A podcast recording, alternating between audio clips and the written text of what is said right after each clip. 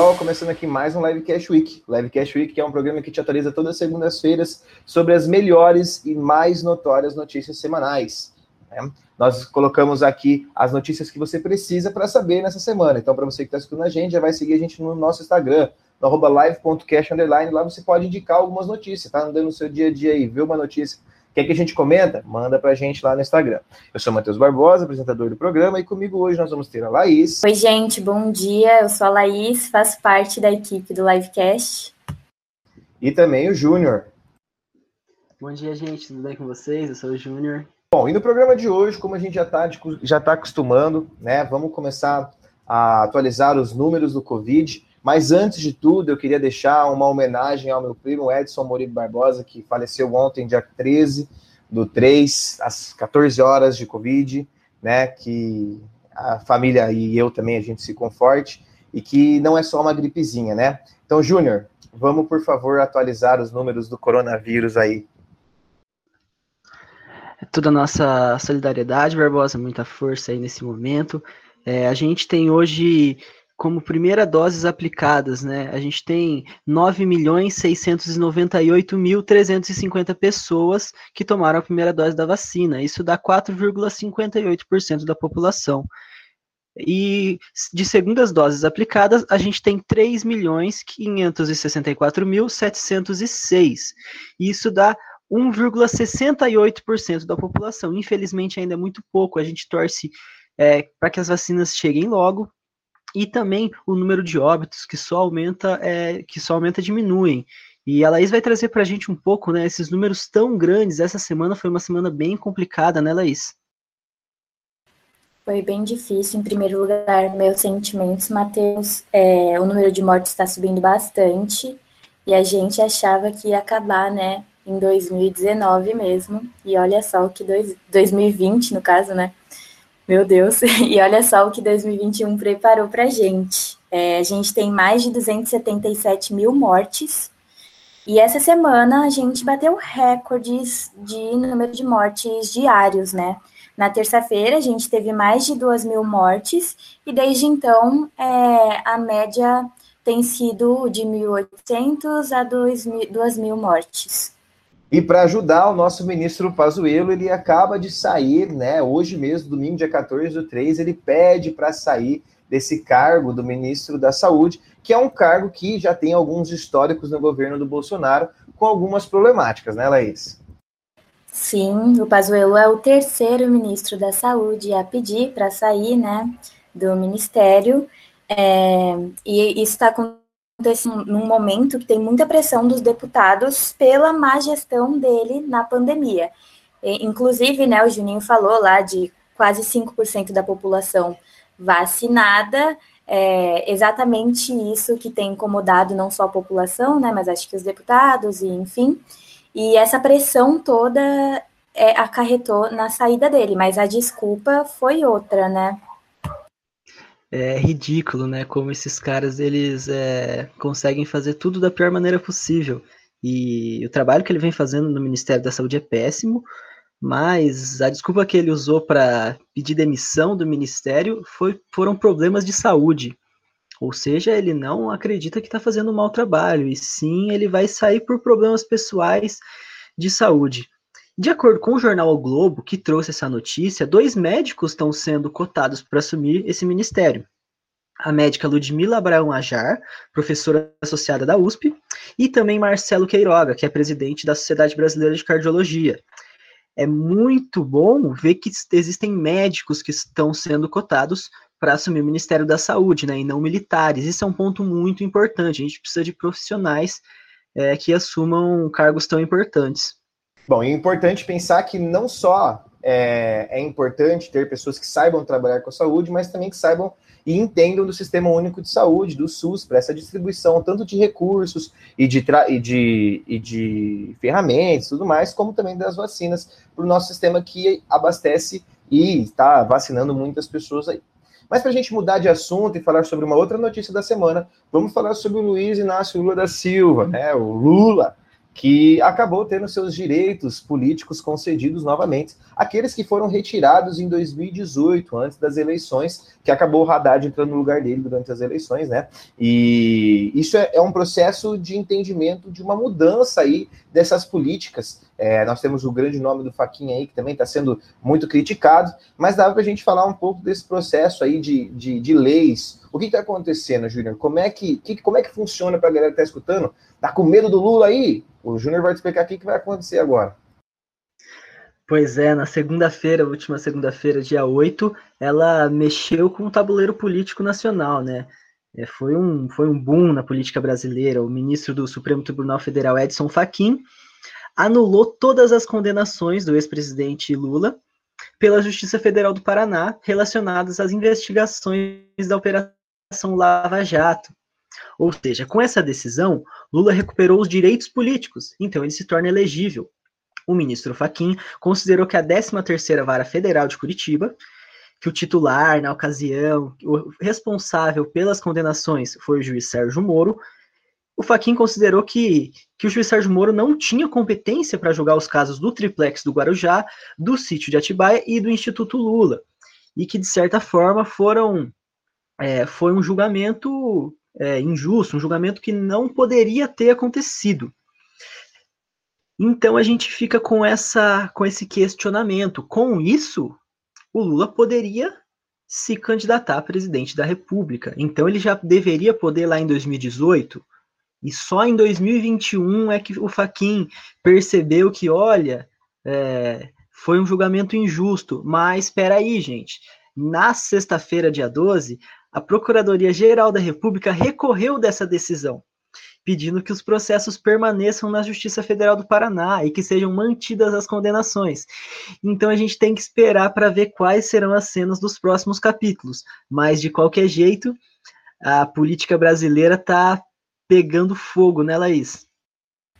Tá sim, as redes sociais também, né? As pessoas estão falando demais, e aí a gente está vendo muitos discursos é, colocando Lula e o Bolsonaro no mesmo patamar, como se os erros de um fossem iguais aos de outro, enfim.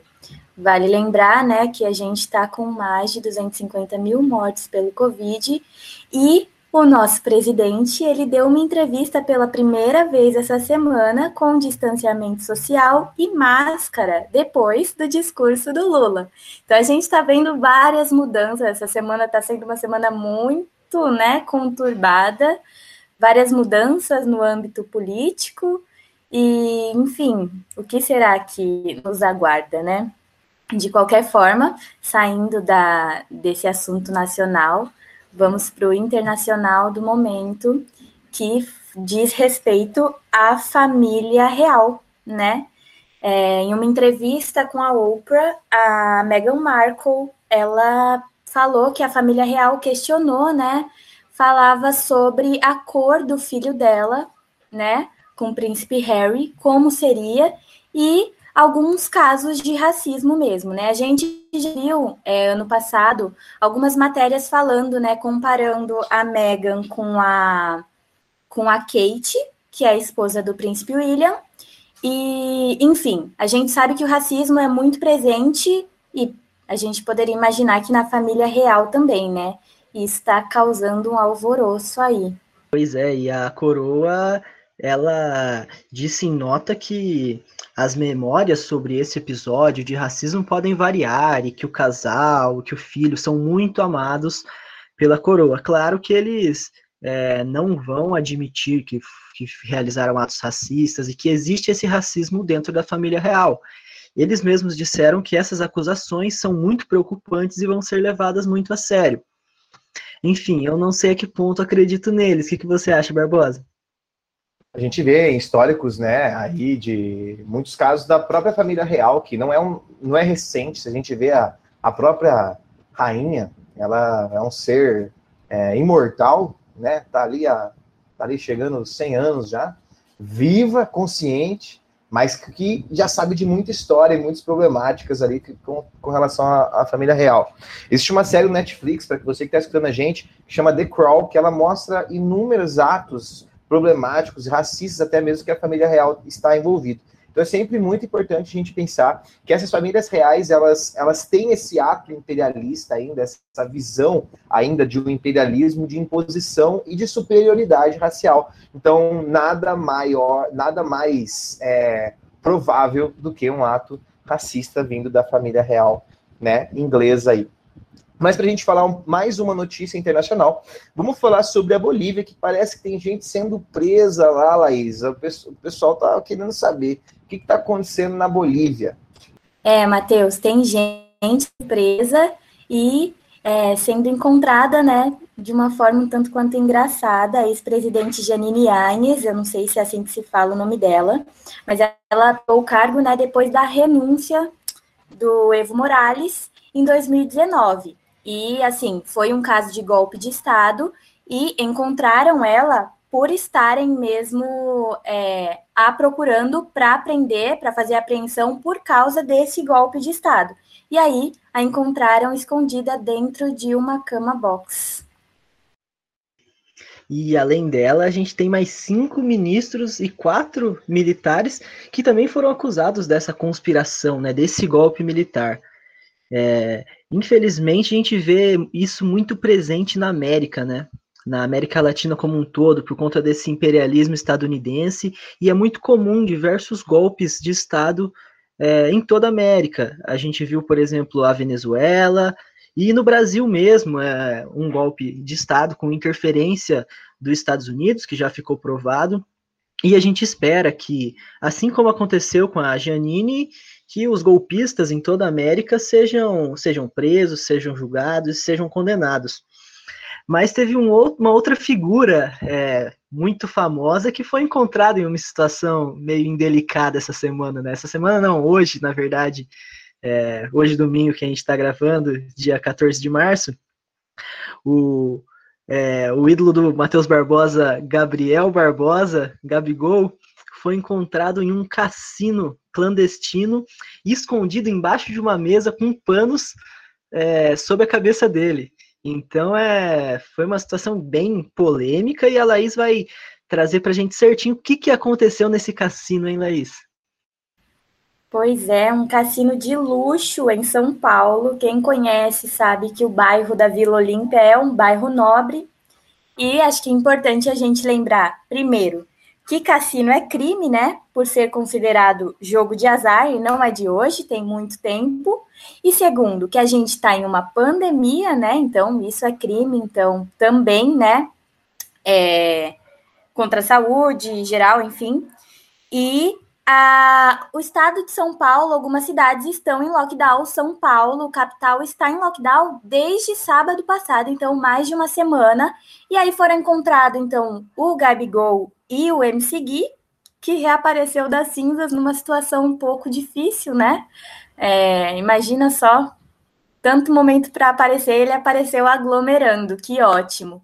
É, então, esse cassino de luxo da Vila Olímpia estava com lotação máxima de 200 pessoas e eles estavam lá, é, e, eles e mais 200, as outras 200 pessoas, enfim, aglomerando numa pandemia, numa cidade que está em lockdown e num bairro nobre, né? E assim, a gente pode se perguntar quantas outras festinhas assim não acontecem, né? Importante sempre lembrar que também é, o Alexandre Frota estava na frente dessa investigação aí, que ele que trouxe esse processo de encontrar o Gabigol e o MC Gui. E mais uma vez a gente está é, tá observando né, essa classe mais alta aí, achando que tem uma superioridade, uma possível é, possibilidade de não pegar o Covid e a gente vê esses reflexos nas mortes das pessoas, né? É, muitas famílias sofrem com essas mortes, então é bem importante frisar que aglomeração não é algo interessante nesse momento que a gente está vivendo, nessa fase vermelha, em todo o nosso território nacional. Mas nosso programa chegou ao fim. Nós agradecemos a você que está escutando a gente. Se você curtiu esse programa, já segue a gente no Spotify e segue também no Instagram e vai deixando as suas informações que você acha interessante para a gente comentar aqui, certo? Então, muito obrigado pela atenção de vocês. E agora vocês podem se despedir aí também, pessoal. Laís se despeça do pessoal, depois o Júnior, e a gente finalizou o programa dessa semana. Tchau, pessoal. Uma ótima semana. Obrigada por terem ouvido até aqui. Uma boa semana para vocês, gente. Tchau, tchau e até mais.